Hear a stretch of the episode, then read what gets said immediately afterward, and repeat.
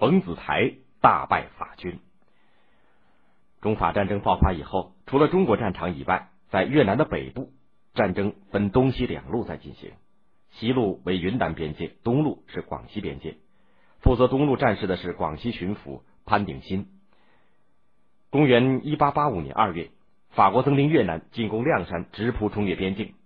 十三号深夜，法军还没有到达，贪生怕死的潘鼎新便一把火烧掉亮山城，退回了镇南关，也就是现在的友谊关。还觉得不安全，继续逃到了离关一百四十多里的龙州。法军如入无人之境，十天以后，轻而易举的占领了镇南关。就在这危急的关头，清廷启用了年近七旬的老将冯子材，前往镇南关抗击法军。那个时候，法军的气焰非常嚣张，竟然在镇南关前树立起木牌，用汉字写道：“广西的门户已经不存在了。”他们以为广西已经失去了屏障，中国人只有举手投降了。但是法军的如意算盘打错了。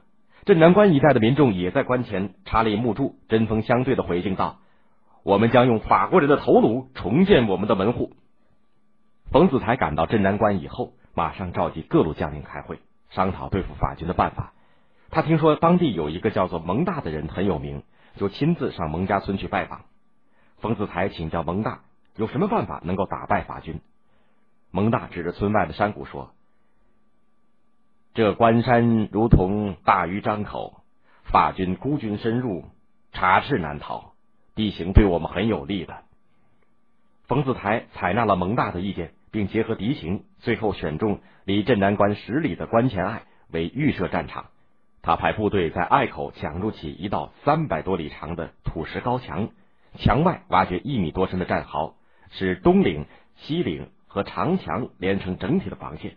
同时，把粤军、湘军和淮军等不同番号的清军统一编制成左右中三路，一切准备就绪。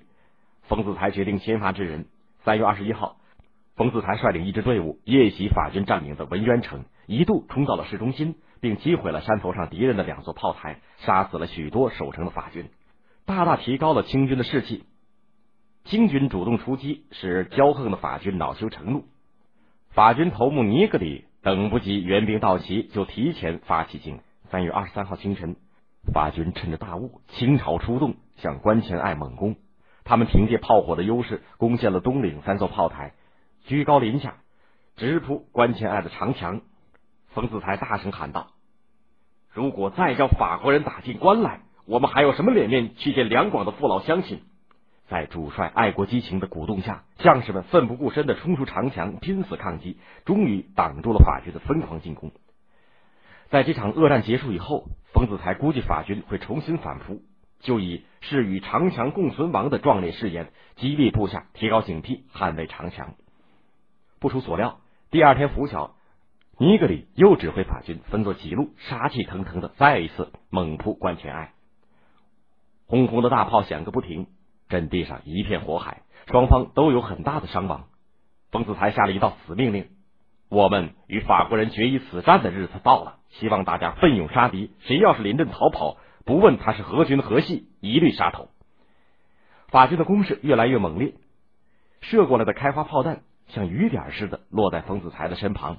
他的侄子请他稍作退避，他立刻咆哮道：“怕炮弹还打什么仗？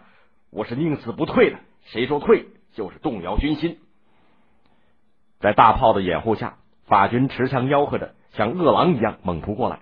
有的爬过了清军防守的壕沟，有的甚至越过了长墙，形势千钧一发。冯子恺当机立断，手持长矛，大吼一声：“冲啊！”奋不顾身，带头冲向了敌阵。他的两个儿子紧紧的跟在后面，跃出长墙，抡起大刀，左冲右突，奋勇砍杀。全军将士士气大展。潮水般的涌出了栅栏门，一齐杀入敌阵，刀劈枪挑，和法军展开短兵相接的肉搏战。法军吓得目瞪口呆，顿时乱了方寸。突然，阵后又杀声大起，当地的壮族、瑶族、白族、彝族、汉族以及越南群众一千多人风驰电掣的杀过来，法军溃不成军，一个个丢盔弃甲，四处逃窜。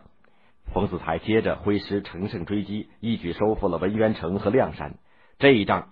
总共消灭法军一千多人，法军头目尼格里身负重伤，由士兵抬着逃走。镇南关之战是中法开战以来最大的一次战役，从根本上改变了中法战争的局势，使中国反败为胜。法国的茹费里内阁被迫倒台，但是腐败的清廷却一心求和。这一年六月，李鸿章和法国代表在天津签订了屈辱的中法新约，法国把越南变成了殖民地，同时打开了中国西南地区的门户。